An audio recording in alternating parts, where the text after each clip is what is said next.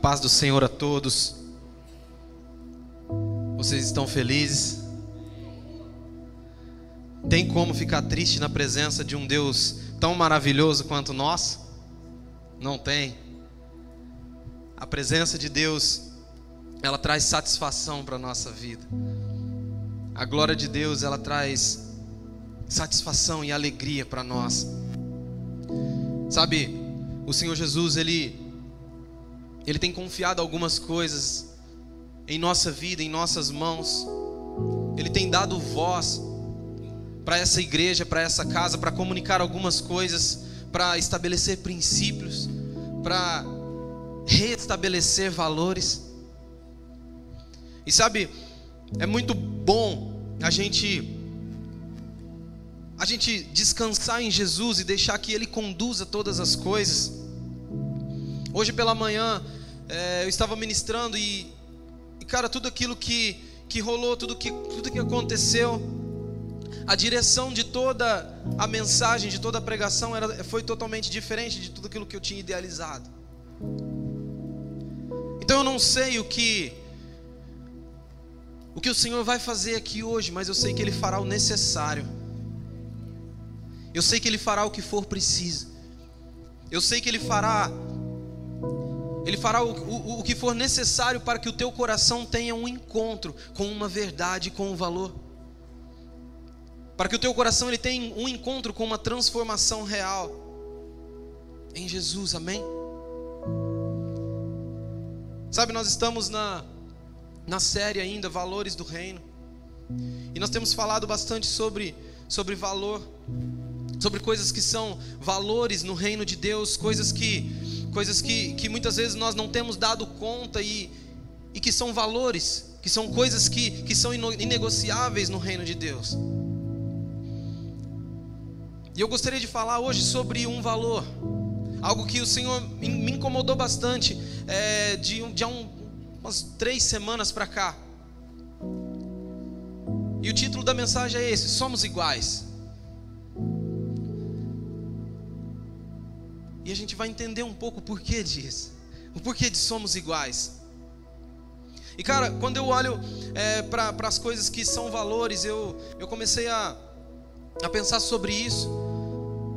E eu falei, cara, sobre qual valor eu posso eu posso estar falando? E eu fui buscar em Jesus e eu, eu, eu entendi algumas coisas, só que eu, eu comecei a olhar para a nossa sociedade, olhar para o nosso para o mundo, olhar, olhar para a igreja em si, olhar para o cristianismo, para o evangelho pregado nos dias de hoje. E eu comecei a olhar na, na nossa sociedade, olhar para o mundo, e, e eu comecei a ver que tudo que Satanás ele quer, tudo que o objetivo de Satanás é destruir os valores do reino. Tudo que Satanás quer é destruir aquilo que Deus instituiu como valor, é destruir um princípio que Deus estabeleceu. Por quê? Porque Satanás ele não é criador de nada, então ele quer atrapalhar as coisas. Ele quer tirar o, o, o, a centralidade de todas as coisas que acontecem, que é Jesus, ele quer desviar essa centralidade. Tudo que Satanás quer é destruir o, o, os princípios e os valores no nosso meio, porque quanto mais destruído estiver esses valores, mais longe do propósito nós estamos e mais longe de estabelecer o reino nós estamos. Afinal de contas, nós estamos falando sobre valores do reino de Deus, e valores são pilares, valores são, são coisas que, que não se vendem, Faz sentido ou não faz?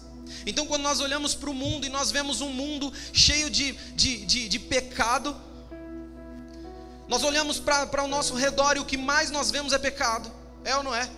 Quando você liga a sua televisão, sua Netflix, ou o que quer que seja, ou até o rádio, quando você liga o rádio na FM, em qualquer coisa lá, o que você ouve é pecado.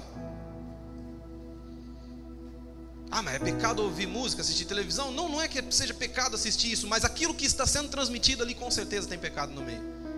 As músicas de hoje em dia são totalmente desvirtuadas daquilo que é a, a, a verdade do Senhor, do que é puro, do que é santo. Então, quando nós olhamos para um mundo onde o pecado está exalando, nós entendemos o que? Que a santidade é um valor do reino. Porque tudo que Satanás está querendo fazer é destruir a santidade no meio das pessoas, no meio dos homens, é afastar os homens desse lugar de santidade e estabelecer o pecado. Não é isso que Satanás faz? Então, quando nós vemos um mundo cheio de mentira, nós entendemos claramente que a verdade é um valor do reino. Quando nós vemos um mundo cheio de ódio, pessoas se odiando, pessoas matando umas às outras, então nós entendemos que o amor é um valor do reino. Faz sentido ou não faz? Então, quando nós olhamos para a nossa sociedade ao redor e nós vemos coisas deturpadas, nós, nós entendemos que o contrário daquilo é um valor. E eu comecei a olhar para nós e, e eu falei, cara, tem uma coisa que nós vemos acontecer e que de repente nós pensamos tão pouco, que é a nossa igualdade diante de Deus. Por isso do título, somos iguais. Porque você há de convir comigo que nós vivemos em um mundo com muita desigualdade. É ou não é? E eu não estou fazendo um apelo político, progressista ou algo do tipo. Mas é uma verdade. Porque nós crescemos e isso se tornou cultura dentro de nós e muitas vezes nós nem percebemos que nós estamos cometendo desigualdades e que nós estamos tratando as pessoas ao nosso redor como pessoas diferentes ou até nos sentindo melhores do que elas ou até julgando através de um preconceito, é ou não é? E o que eu acho muito interessante é que o tempo, o tempo ele tem uma característica muito legal. O tempo ele tem, ele tem o poder, na verdade. Ele tem um poder. Ele pode, ele tem, é ele, ele, ele pode, é, ele tem, tem o poder de transformar. Ele tem o poder de valorizar algo ou de desvalorizar algo. O tempo, ele é uma ferramenta que ele pode servir para valorização ou para desvalorização. Faz sentido para você? Pensa bem, se nós pegarmos um objeto muito antigo, até de manhã eu citei o exemplo do Fusca. Todo mundo sabe o que é um Fusca, né? Tem alguém que não sabe? Tem uma galera mais nova aqui que às vezes não sabe. Mas todo mundo sabe o que é um, o que é um Fusca, um automóvel. E aí, segundo o pastor Rodrigo, o primeiro Fusca no Brasil foi em 1958. Cara, lá em 1958, quando quando o senhor Volkswagen projetou o primeiro Fusca, foi lançado no Brasil. Cara, praticamente 70 anos atrás. Ele era algo é, inovador aqui, não era? Ele era algo que custava caro. Ele tinha um valor, não tinha? Só que a sociedade era diferente. As ruas não eram tão as, as, asfaltadas igual é hoje, não é? O trabalho das pessoas era diferente dos trabalhos de hoje. Então a sociedade se movia de uma forma diferente. Então imagina que essa pessoa foi lá, comprou um automóvel desse. E ela usou durante esses 70 anos, eu não sei nem se aguentou, né? nem sei se tem Fusca dessa idade vivo até hoje. Mas Sim, mas aguenta aí. mas ele usou todo esse tempo, e, e, e, e nesse tempo a, a galera comprava isso aí para para usar talvez na fazenda. Meu avô me conta a história de quando ele era novo e que ele tinha um Fusca que ele usava na fazenda. E aí eles usavam na fazenda para carregar galinha dentro, carregar porco, né, para carregar saco de milho, coisa, coisas de, de, de, de roça. Você acha que esse, esse automóvel chegou nos dias de hoje em um bom estado de conservação ou não? Possivelmente ele está todo deteriorado. Se ele existir ainda, então possivelmente ele não vale nada. É ou não é? Então o tempo, nesse caso, ele serviu para desvalorização. Por quê? Porque não houve uma conservação desse automóvel. Só que vamos pensar o contrário, que, que uma pessoa comprou um automóvel desse, 0 km, lá em 1958. E ao invés de ele usar ele na fazenda, ao invés de ele, de ele carregar coisas dentro, ao invés de ele colocar para o trabalho, ele pegou esse carro, ele conservou, ele deu a sua manutenção preventiva, ele trocou as peças ali que estavam, que estavam se desgastando e ele colocou peças originais, ele conservou aquele, aquele automóvel. E aí vamos pensar que esse automóvel existe ainda hoje. Qual que vale mais? O que foi conservado ou o que foi usado de qualquer forma? Hã? Então, o que, o que teve um, um estado de conservação muito maior, ele conservou o seu valor. Ou melhor, o tempo, ele serviu para uma valorização ainda maior. Porque conforme o tempo foi passando, aquilo se tornou raro, não é? Aquele objeto, aquele automóvel foi se tornando raro, porque não existiam mais é, é, automóveis daquele ano, naquele mesmo estado de conservação, ele foi se tornando único, e hoje ele tem um valor que talvez seja inestimável. Hoje existem automóveis desses vendidos por um, um preço exorbitante para colecionadores. Então entende uma coisa: quando nós conservamos os princípios, com o passar do tempo, quando nós, quanto mais nós conservamos os princípios, mais valor ele tem, eles têm para nós. E tudo que tem valor, ele se torna algo inegociável. Não é? Aquilo que tem preço a gente pode negociar. O que tem valor não. Aquilo que tem preço, ele pode ser negociado. Aquilo que tem valor, ele não é vendido. Se você for lá em na minha barbearia, tá fazendo uma propaganda agora, mas se você for lá, a galera aqui tudo rapou a cabeça lá, gente, mas não foi nós que errou o cabelo, não, foi aí. É, eles que quiseram. Mas se você for lá, você vai chegar lá e você, a hora que você entrar na porta, você vai ver um violão pendurado ali. Um violãozinho preto, pendurado na parede.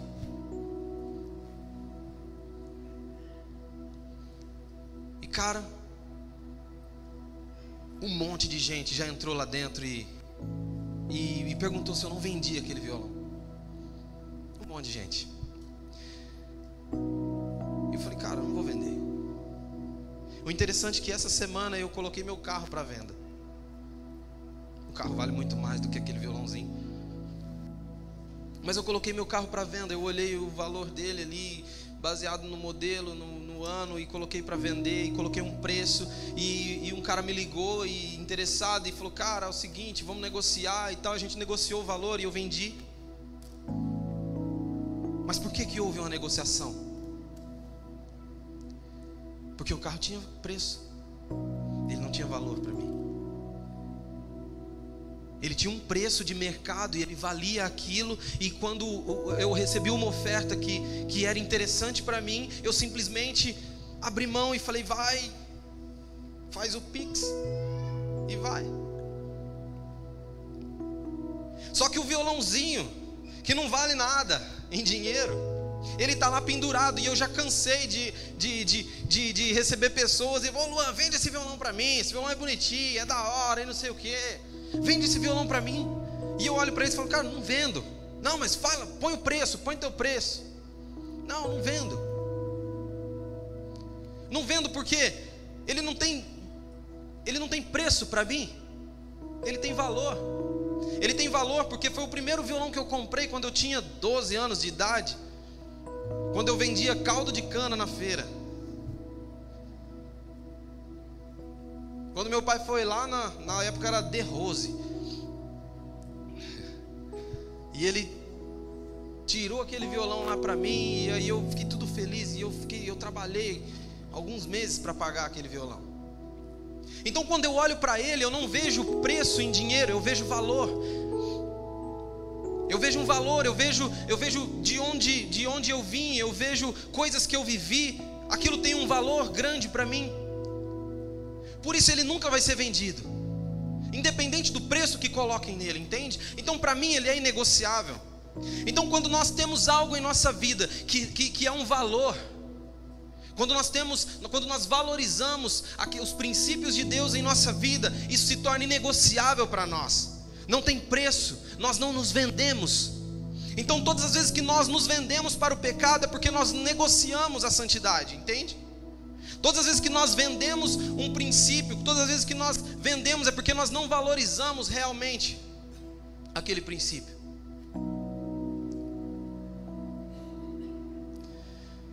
Nós só negociamos os princípios porque eles deixaram de ter valor para nós. Faz sentido?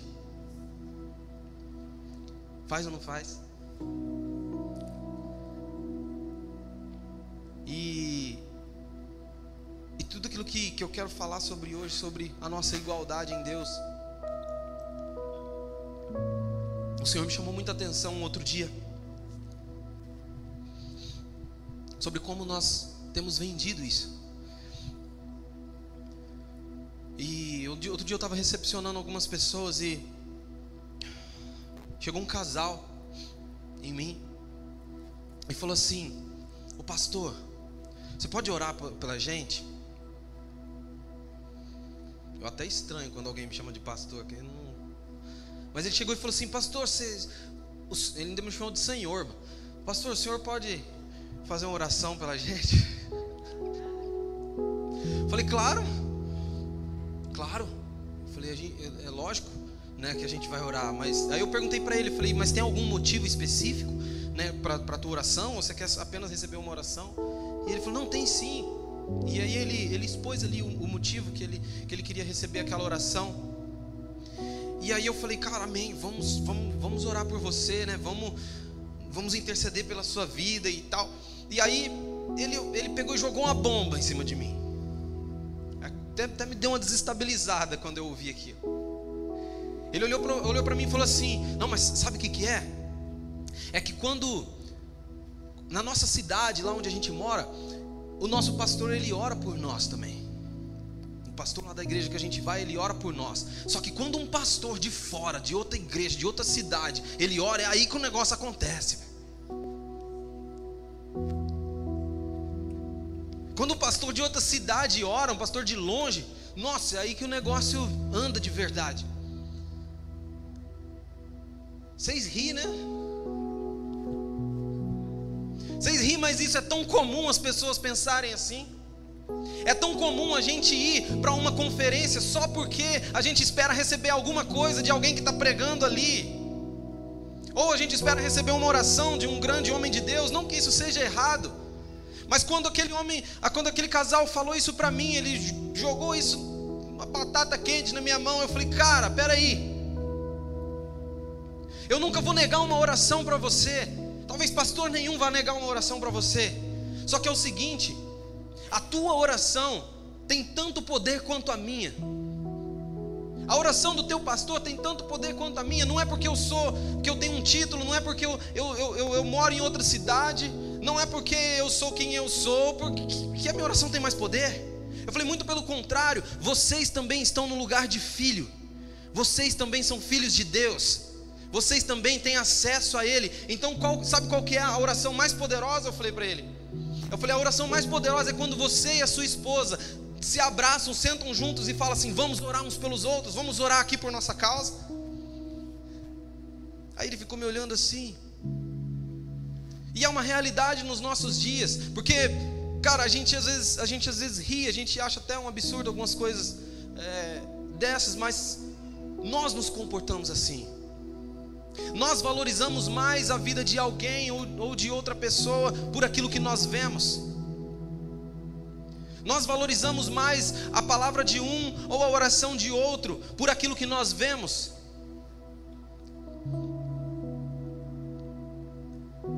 Mas quando Deus, ele, ele olha para nós, Ele não nos vê como, como pessoas que acessam uma área VIP, com um cliente VIP. Sabe aquele, aquela carteirinha que a gente vai no, no, no Hop Hard e a gente paga mais caro para poder furar fila e passar na frente de todo mundo? Quando Deus olha para nós, ele, ele nos vê como iguais. Olha para a pessoa que está do seu lado e fala assim: Nós somos iguais. Eu queria que você abrisse a sua Bíblia em Gálatas, no capítulo 3.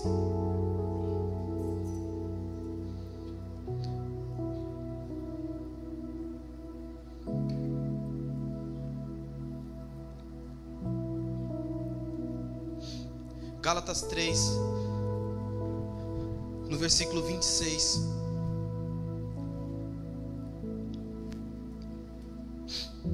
Gálatas, Gálatas 3, 26 diz assim: Todos vocês são filhos de Deus, mediante a fé em Cristo Jesus. Então o que, que ele está falando? Quem que é filhos?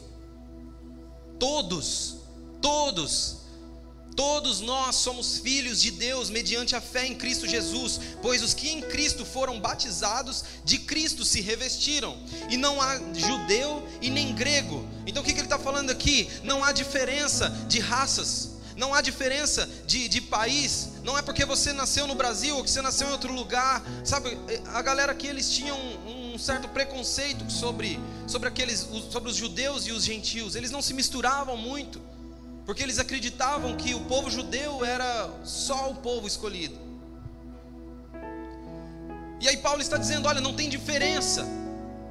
Não tem diferença se você é judeu, se você é grego.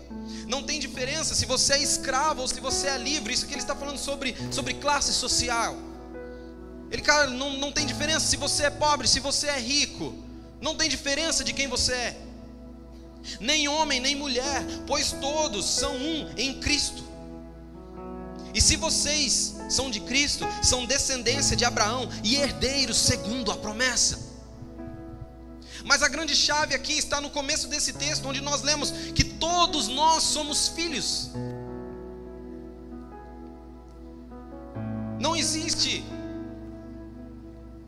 um lugar exclusivo, um lugar diferente para uma pessoa ou para outra. Existe sim princípios de autoridade, princípios de honra, eu não eu não estou falando sobre isso. Mas quando se trata de filiação, Deus ama todos. E Deus nos vê como iguais. Então Ele não ama mais a pessoa que está do seu lado do que você. Então vira para ela e fala assim: ó, Deus, Deus ama nós igual. Para não dar briga, né? De quem que você gosta mais? Não, é dos dois igual, né? Porque quando se trata de filhos, não existe distinção no amor de Deus. Quando se trata de filhos, não existe, não existe preconceitos no amor de Deus. Quando se trata de filhos, existe aceitação no amor de Deus. Então você é aceito, cara, independente de quem você seja, independente se você é rico, independente se você é pobre, independente se você nasceu no Brasil, na Bolívia, em Portugal, em qualquer lugar, você é filho de Deus, você se tornou filho de Deus, filho adotivo do Pai, e Ele te ama, e tem um lugar na mesa para você.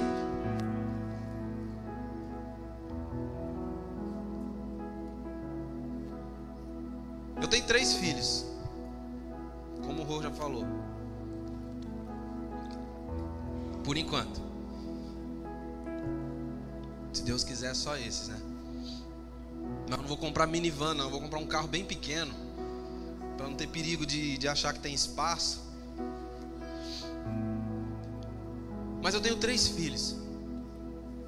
E cara, é muito doido analisar criança. Não sei se vocês fazem isso. Mas quem é pai, quem é mãe, eu acho que. Eu, eu sempre gostei muito de, de ficar analisando criança. Desde quando, de quando eu olhava os meus irmãos que era pequeno e sei lá, eu sempre gostei de ficar prestando atenção em criança. Eu acho, eu acho interessante o comportamento deles. Acho que é por isso que eu tenho um monte de filho, né? Eu gosto de ver criança. Mas quando, quando eu, eu fico olhando para eles assim, e aí eu tenho o mais velho que é o, o Luanzinho. E cara, eu olho para eles e eu vejo que eles são tão diferentes um dos outros. Eles não são iguais, nem um pouco. Nem um pouco. Talvez quem é mais próximo da gente assim vai vai entender o que eu estou falando, mas eles são totalmente diferentes os três. Totalmente. E aí eu olho para o Luanzinho, eu vejo ele ele é um menino tão fácil de amar. Ele é muito bonzinho, cara. Ele é aquele menino que divide as coisas dele com os outros. Sabe, tem um coração mole. Ele é um menino extremamente organizado. Que bagunça tudo os seus brinquedos. Quando ele acaba de brincar, ele junta tudo e guarda. Muito cuidadoso com as coisas. Ele não quebra as coisas dele. Ele é fácil de amar. Ele é obediente. Aí tem o Luquinha. Os meninos até riu aqui, ó. Cara, o Luquinha é bem o contrário. Ele é bem o contrário do Luan. Ele é muito bagunceiro. Ele já não gosta de organizar as coisas dele. Ele ele é mais birrento, ele é chorão.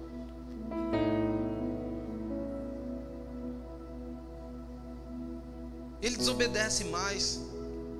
Eu acho que o Luquinha, ele, o Luquinha tem quatro anos. O Luanzinho tem oito. Eu acho que o Luquinha já apanhou mais em quatro anos do que o Luanzinho em oito. Você vê a, a qualidade da peça. Só que ele é extremamente carinhoso. Ele não vai dormir sem antes ir lá onde eu estou, me dar um beijo e falar boa noite, pai. E eu amo ele. Mesmo ele sendo mais bagunceiro, mais baderneiro, mesmo ele ele sendo aquele que estraga os brinquedos, mesmo ele sendo chorão, eu amo ele. E aí tem a Lívia, a Livinha, que é um dos seres mais chatos que eu já conheci na minha vida.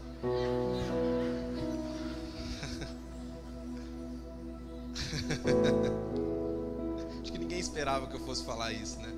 Ela finge bem no meio dos outros, viu? Fica com ela um, um dia inteiro. Cara, ela, é, ela é chorona demais, ela é, ela é brava. Ela é muito brava. Ela faz cara feia, ela, ela grita, ela, ela faz birra, ela é, ela é brava, cara. Tenho medo, tenho dó do, do marido dela.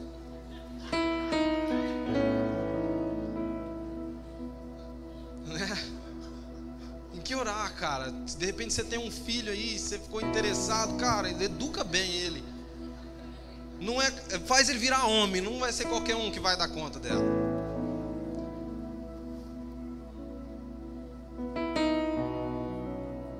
Só que, cara, quando eu chego em casa, que ela ouve o portão abrir, ela é a primeira a levantar no sofá assim, eu só vejo a cabecinha dela aqui, ó, dando risada, gritando e falando: "Papai!" E aí eu ouvi ela falar papai, aquilo derrete meu coração. E eu amo ela. Só que eu olho para eles e eu vejo três crianças totalmente diferentes, cada uma com, com as suas qualidades, cada uma com seus defeitos. Só que eu não consigo, eu não consigo dizer, não, não tem como você falar assim, cara, eu amo essa numa porcentagem maior do que esse. Não tem. Quando eu tive a menina, me falaram assim: ah, vai ser a queridinha do papai. Cara, não é. Eu não consigo amar ela mais do que eu amo os meninos, entende? Então, quando, quando eu creio que quando nós nos tornamos pai, nós passamos a entender um pouco mais como é o coração paterno de Deus. Quando Ele olha para nós, Ele não consegue é, mudar a forma de amar simplesmente porque você é mais pecador do que teu amigo, ou porque você é mais santo. Ele não me ama mais porque eu estou aqui em cima com o microfone na mão trazendo essa, essa palavra para você. Não é isso que, que move o amor de Deus. Ele nos ama porque Ele nos adotou como filhos. Ele nos ama porque o seu amor é incondicional, porque ele nos colocou em um lugar na sua mesa, porque ele nos trouxe para a sua família. É por isso que ele nos ama, porque ele é o próprio amor. Ele nos chamou para isso, para ser amados por Deus. Você é amado por Deus, querido. João 3,16 fala que Deus amou o mundo. O mundo. O mundo. Não foi só só uma galera. Deus amou o mundo de tal maneira, para que todo aquele que cresce nele não morresse, não se perdesse, mas que tenha vida eterna, que é a nossa herança, que é a nossa recompensa. Então a recompensa, ela está disponível para todos nós. A recompensa está, está disponível para mim, para você, está disponível para o pecador, está disponível para quem não está aqui. Todos nós somos iguais diante de Jesus. Quando se trata de filiação, não existe o acesso VIP.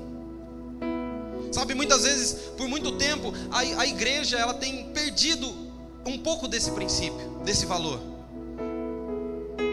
Nós vemos pastores usurpando de um lugar que eles não deveriam usurpar, cobrando um pedágio para que, para que as outras pessoas tivessem acesso a Deus, como se você não tivesse acesso a Deus se não passasse por mim.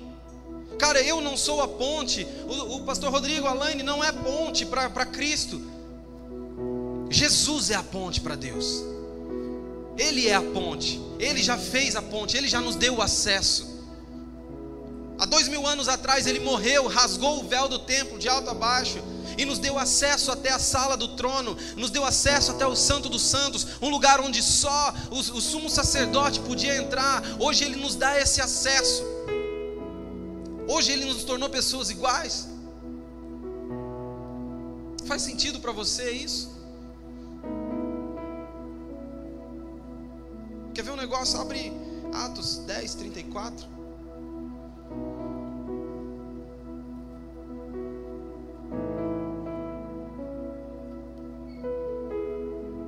Atos 10, 34. Sabe, só para contextualizar aqui, você, se você quiser ler depois na sua casa, é muito interessante essa história. Pedro tinha chegado na casa de Cornélio. Cornélio era um gentil, ele não era judeu, ele não era um discípulo de Jesus, mas ele era um cara que que havia tido uma experiência com Deus, e uma experiência que talvez ele não tivesse entendido direito. E se você ler os versículos acima, você vai, você vai ver que Cornélio ele conta para Pedro o que, que aconteceu. E ele fala assim: Cara, eu estava aqui e de repente um anjo apareceu para mim. O cara viu um anjo, mano. E aí ele falou: Quando o anjo apareceu para mim, e, e ele falou assim: Olha, chama Pedro lá. E Pedro chegou, e aí Pedro ouviu tudo aquilo, e ele viu que que o acesso às coisas espirituais não estava disponível apenas para aqueles que eram apóstolos ou para aqueles que eram judeus, e ele entendeu que o acesso estava disponível a todos. E ele fala algo muito interessante. E no versículo 34, ele fala assim: Então Pedro começou a falar. Agora eu percebo verdadeiramente que Deus não trata as pessoas com parcialidade. Quem trata as pessoas com parcialidade somos nós. Quem trata as pessoas com parcialidade somos nós. Quem trata as pessoas com desigualdade somos nós. Em Deus não existe desigualdade. Em Deus não existe parcialidade. Deus não nos vê como nós vemos. Deus não vê as pessoas como nós vemos. Nós olhamos para as pessoas e vemos aquilo que nós queremos ver, vemos o seu exterior, e ali a gente já cria um preconceito, e, e, e aí aquilo já fica formatado na nossa mente, mas Deus ele enxerga de outra forma.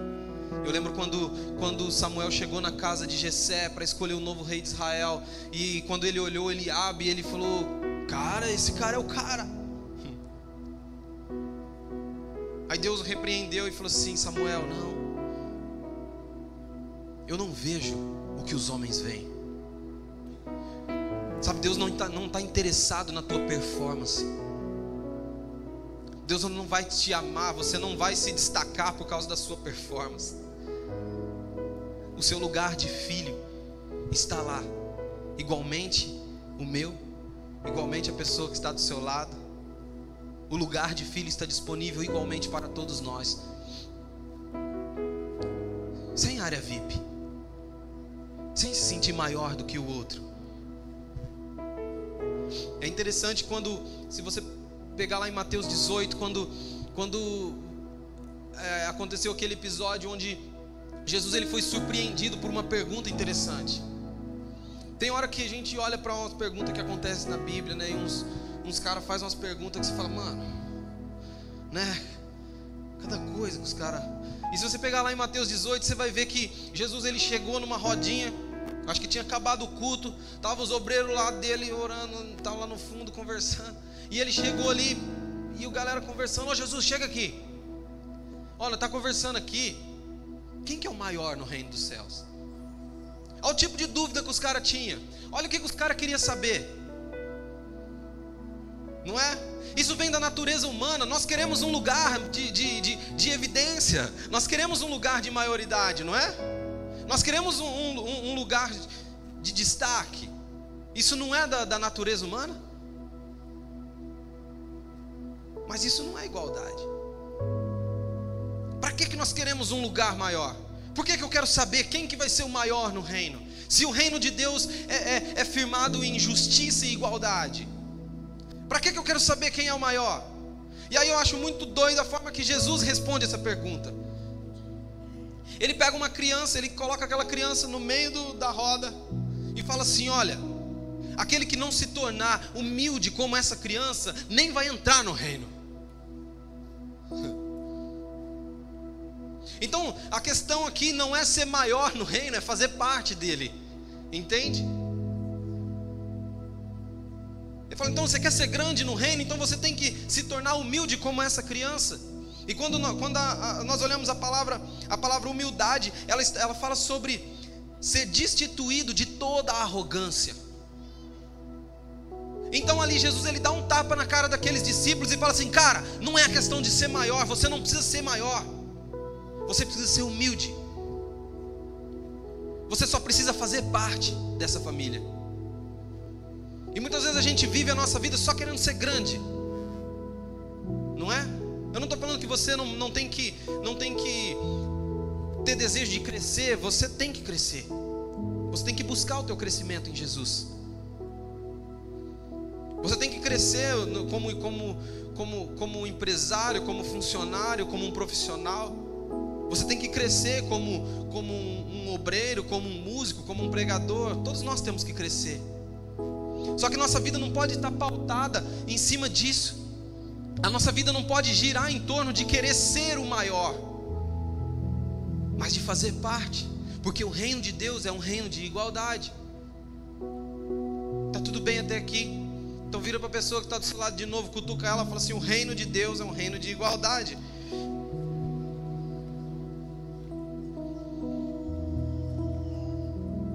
No reino de Deus, todos nós somos iguais.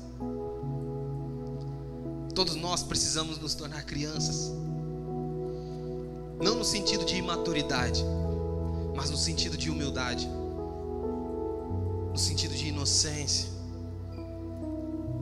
Sabe, tem vezes que eu levo meus filhos no, no parque ecológico e eu fico olhando. E lá tem um monte de criança, cara. E é umas crianças que ele nunca viu na vida. Já já eles se tornam melhores amigos ali correndo. E talvez ele nunca mais vai ver.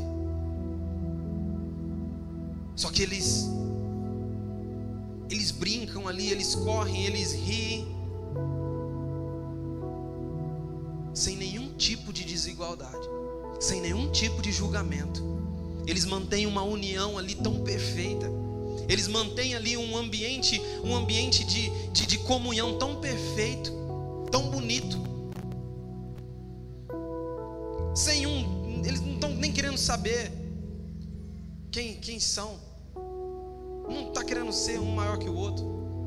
Eles só estão ali para cumprir o objetivo deles, que é se divertir naquele lugar.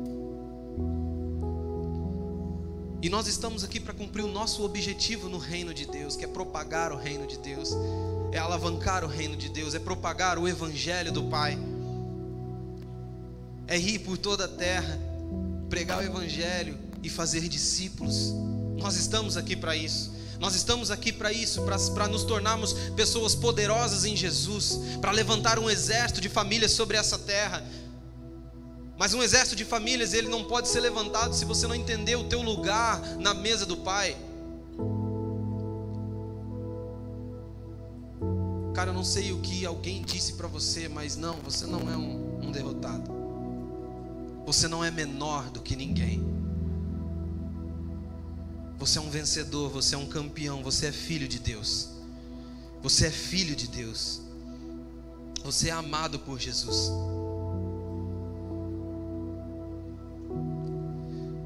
Aí você pode falar assim, mas Luan, por que, que eu vejo algumas pessoas recebendo mais de Deus e outras recebem menos? Ou por que, que tem uns caras que, que tá voando ali e outros eu não consigo sair do lugar? Acho que Deus ama mais o outro cara, não é? Não. Você já ouviu o ditado? Quem não chora não mama?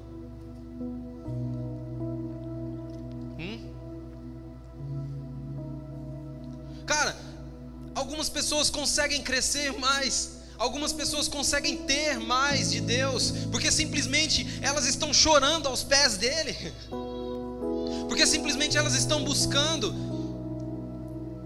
Tiago 4, versículo 8 fala assim: se aproximem de Deus e Ele se aproximará de você. Então, quanto mais perto de Deus você estiver, mais perto Ele vai estar de você.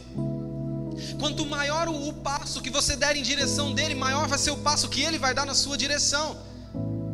Então, cara, se você quer ser usado por Deus, se você quer ser usado pelo Senhor, se você quer ser um pregador do Evangelho, se você quer curar enfermos, então vai para os pés de Jesus, cara, e chora nos pés de Jesus, chora nos pés de Jesus, dizendo: Deus, eu quero mais de Ti, eu quero me aproximar de Ti, eu quero um lugar de maior intimidade contigo. Eu quero um lugar de, de te amar mais, um lugar de maior devoção por ti.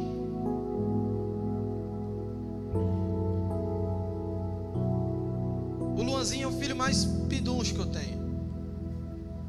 Ele pede, cara. A gente senta na mesa para comer, ele pede. Ele vai, qualquer lugar que vai, ele pede. O pai, compra sorvete. O pai, compra isso. O compra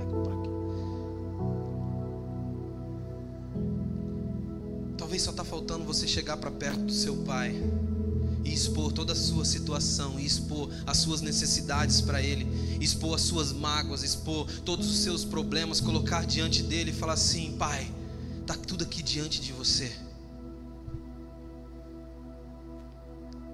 Ele te ama, cara. Jesus, ele te ama. O amor de Deus, ele é constrangedor. Sabe, eu sou constrangido pelo amor de Deus todos os dias.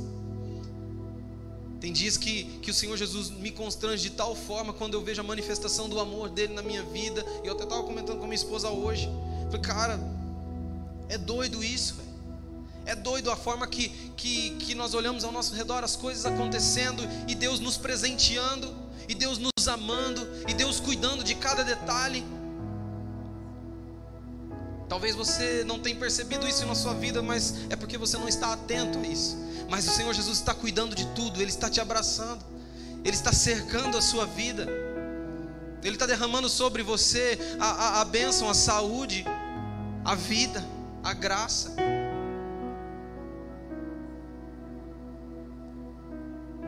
Chore aos pés de Jesus, se deleite nos pés de Jesus. Existe um lugar Existe um lugar na mesa do Pai. Eu vou repetir isso aqui várias vezes. Quantas vezes for necessário. Existe um lugar de igualdade para nós na presença de Deus.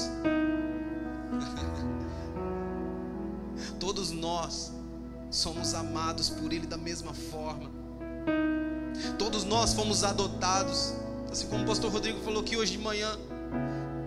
Nenhum, Deus não tem filho legítimo de sangue, todos os filhos são adotados. Então não existe grau de importância para Deus. Não existe um lugar de importância no coração de Deus. Sabe, a oração de, de, de, de um pastor, de um líder, ele, ela não chega primeiro a Deus do que a sua. Você é igualmente importante para Deus. E eu não estou aqui trazendo é, uma pregação motivacional, não quero ser um coach, cara, mas eu estou trazendo aqui uma realidade para você, para destruir mentiras que foram forjadas na sua vida, de que muitas vezes nós somos, nós crescemos com essa ideia de que outras pessoas são mais importantes para Deus, de que outras pessoas são mais úteis no reino, e não, Deus conta com você.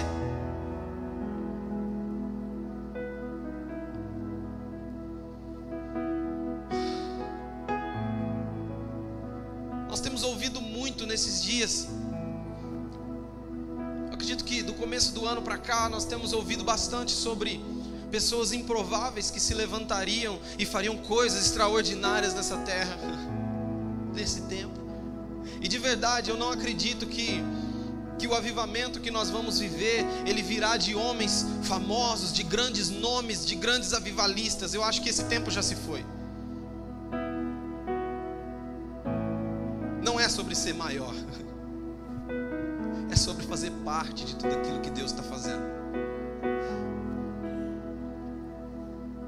E nós, nós falamos, nós estamos ouvindo de Deus e nós estamos entendendo do Senhor sobre pessoas que são, que são improváveis, que vão se levantar, que estão se levantando, pessoas que, que serão usadas poderosamente por Deus. E eu falei, cara, mas Deus, como assim pessoas improváveis? Aí Deus olhou para mim e falou assim: mano, elas são improváveis para você. Nós vemos as pessoas como improváveis, Deus vê as pessoas como pessoas poderosas, Ele vê as pessoas como, como iguais. Talvez nós, na nossa própria arrogância, olhamos para alguém e falamos, cara, esse cara é improvável. Mas Deus, Deus está olhando de uma forma diferente, assim como, como é, Samuel olhou para Eliabe e se enganou. Deus olhou para Davi e o levantou, porque Deus estava vendo o coração.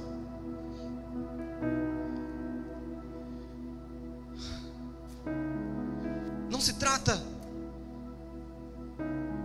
não se trata de ser improvável, se trata de ser filho, se trata de ser amado por Deus, se trata de ser importante para Ele. Seja envolvido pelo amor de Deus nessa noite. Sabe, eu lembro do de uma passagem sobre o endemoniado gadareno. E a Bíblia fala que, que, que esse endemoniado foi levado até Jesus. Quem lembra dessa passagem? O endemoniado foi, foi levado até Jesus. E e a Bíblia fala que o bicho ali era pesado ali. Ninguém dava conta. E aí Jesus estendeu as suas mãos, expulsou os demônios daquele, daquele homem. E aquele homem ficou tão agradecido e com o coração grato, ele olhou para Jesus e falou assim: Jesus, me deixa te seguir. Eu quero te seguir, eu quero ser um discípulo teu. Eu quero, eu quero, eu, eu quero andar junto com você. Eu quero fazer parte do seu ministério.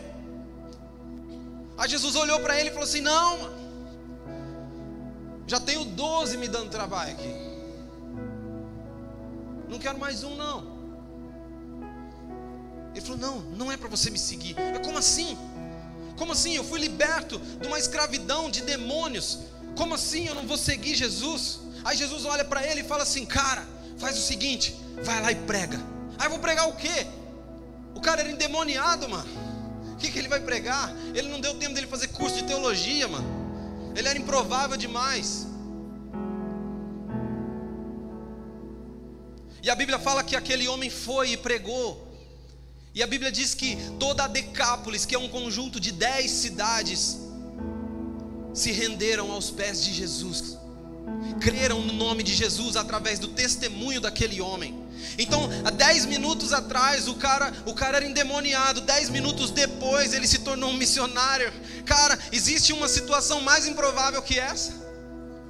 Jesus nunca viu aquele homem como alguém improvável, como um endemoniado, mas ele viu alguém ali como uma ferramenta para transformação tão poderosa e que talvez nenhum outro discípulo teria a chance, o poder e o testemunho para fazer o que aquele homem tão improvável fez.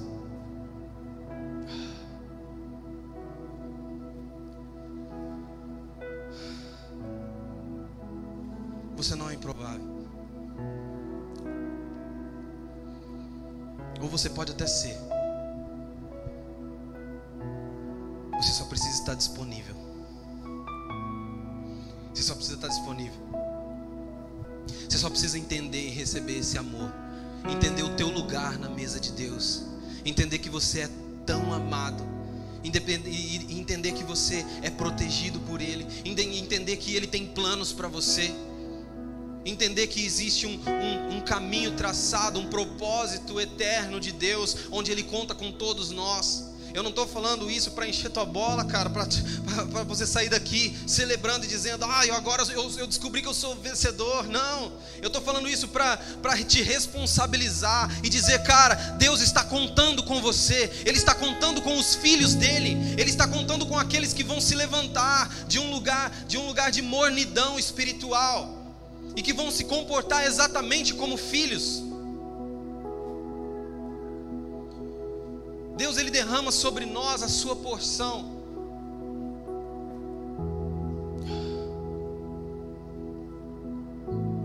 Sabe, eu queria eu queria que você eu queria que você analisasse tudo isso. Que você olhasse para a tua vida agora. Que você olhasse a forma que você tem se comportado diante de Deus. A forma que você tem se comportado com as outras pessoas. Talvez você tenha um cargo na igreja, talvez você seja alguém importante na sociedade. Muitas vezes nós, por ter esse lugar de importância, nós olhamos as pessoas ao nosso redor como menores do que nós, como menos importantes. Não podemos destruir princípios.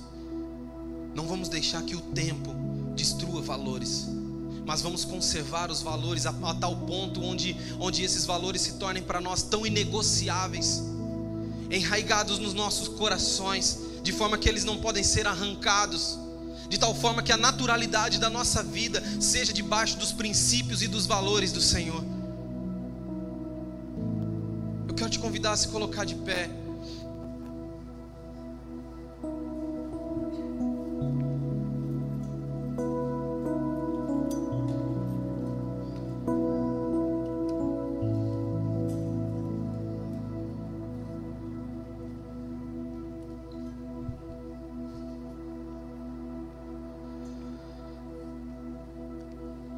Gostaria de chamar aqui para frente. Eu gostaria de chamar aqui para frente. Você que tem vivido uma vida. Você que tem vivido uma vida com falta de paternidade. Você, você que, tem, que tem vivido uma vida com mentiras na sua mente, mentiras que foram lançadas na sua mente por causa de inferioridade. Você que se sente inferior aos outros. Você que se sente incapaz. Você não precisa ter vergonha, você não precisa se constranger. Mas se você quiser dar esse passo diante de Jesus, esse passo e se, e se assentar em um lugar, em um lugar de, de filho, em um lugar de honra e de igualdade diante de Jesus, eu queria te convidar a vir aqui para frente. Eu quero orar, eu quero orar, sobre a tua vida. Existem, existem cadeias que precisam ser quebradas. Existem cadeias que precisam ser quebradas, algemas que precisam ser quebradas.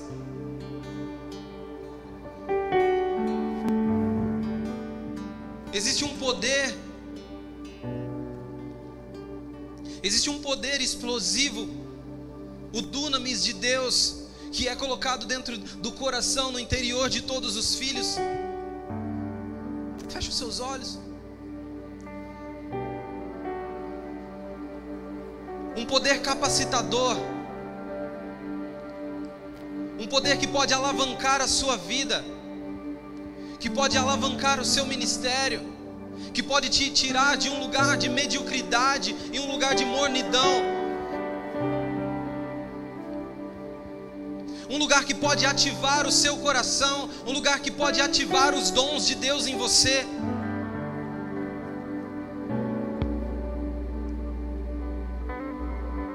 Existe um pai para você. Existe um pai disponível. Senhor Jesus, eu apresento a ti, pai. Eu oro a Ti nesse momento. Eu oro a Ti nesse momento, Senhor Deus, apresentando cada coração que está aqui. Que o Teu amor flua sobre nós agora, Senhor. Que o Teu amor, a Sua graça, que o teu amor e a sua graça ele comece a nos preencher nesse momento. E toda algema, toda cadeia, todo lugar de mediocridade seja derrubado. Toda, todas as mentiras lançadas na mente, todo sentimento de inferioridade, que seja derrubado nesse momento que o teu espírito comece, Senhor Deus, a reconstruir, a reconstruir, Senhor Deus, as áreas é, sentimentais, as áreas emocionais que foram fragilizadas por causa de mentiras lançadas muitas vezes pelos nossos pais, muitas vezes pelas pessoas ao nosso redor. Comece a dizer isso, se você sente isso, comece a apresentar isso diante de Jesus. Sabe, o Senhor o Senhor tem um lugar de filho. A criação não aguarda a manifestação dos pastores. A criação não aguarda a manifestação dos, dos conferencistas, dos cantores. Ela não aguarda a, a, a composição do, da nova música do momento, do novo hit gospel. Ela aguarda a manifestação dos filhos de Deus. Esse é o tempo dos filhos se manifestarem. Esse é o tempo dos filhos se manifestarem. O Espírito me incomoda a dizer algo a respeito do teu entendimento de filiação. Às vezes você se sente perdido e isso é uma constante na tua vida. Vira e mexe, você está sem direção. Às vezes você tenta buscar provar quem você é e o valor que você tem através das posses, ou de uma promoção, ou do lugar que você está galgando no meio da sociedade. Às vezes você se sente inseguro, perdido, sem direção. Querido, deixa eu te falar, tudo isso é sinal de falta de paternidade na tua vida. E deixa eu te falar, o problema não está em Deus. O problema está em nós não nos abrirmos para Deus ser nosso Pai. O problema não está em Deus. Então, às vezes você tem lutado contra crises de identidade. E quem dá identidade é o Senhor. Quem aponta quem você é nele é o próprio Deus. Quem diz para que você foi criado é o próprio Deus. E às vezes você está guerreando contra esses pensamentos, contra esses sentimentos. E essas guerras têm sido constantes no seu interior. Deixa eu te explicar uma coisa. Isso é ausência de entendimento de que Deus é o teu Pai, de que você é herdeiro de Deus e co-herdeiro com Cristo. Nós vamos voltar a cantar e você precisa abrir seu coração para receber a paternidade de Deus dentro de você. Para que todo esse sentimento estranho e bagunçado aí dentro que te conduz do nada para lugar nenhum, que te traz uma série de inseguranças ou um, uma busca desenfreada de aprovação. Deixa eu te explicar uma coisa: se o Pai te aprovou, pouco importa o que as pessoas dizem de você. Então receba a paternidade de Deus.